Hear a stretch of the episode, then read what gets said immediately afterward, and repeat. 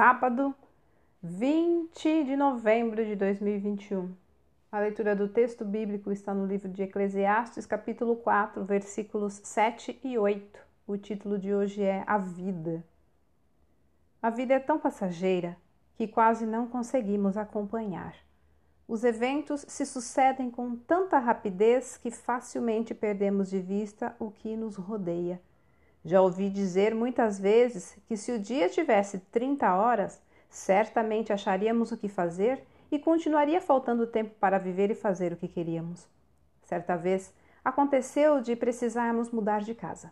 Na expectativa de que tudo se resolveria com rapidez, já fomos encaixotando a mudança enquanto visitávamos várias imobiliárias em busca de uma nova moradia. Só que a definição não veio logo. Passou-se uma semana, um mês e nada. Por fim, foram meses vivendo em meio a caixas e improvisando o dia a dia com os poucos objetos que não haviam sido empacotados ainda.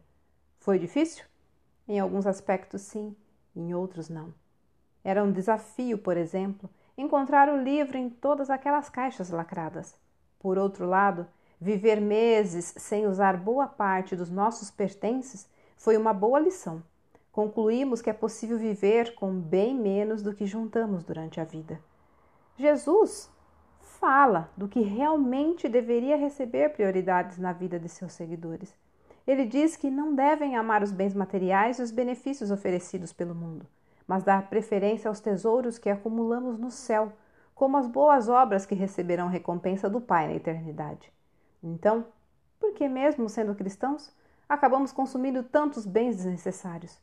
Por que nos apegamos à casa, mobílias, enfeites e detalhes sem fim? Aprendi que não é a casa, as riquezas ou os objetos que juntei durante a vida que fundamentam minha confiança. Nada daquilo que acumulo eu preciso levar na mudança de uma casa para outra, que irá comigo para o céu. Por isso, melhor será usar tudo isso aqui para beneficiar o próximo e propagar o reino de Deus.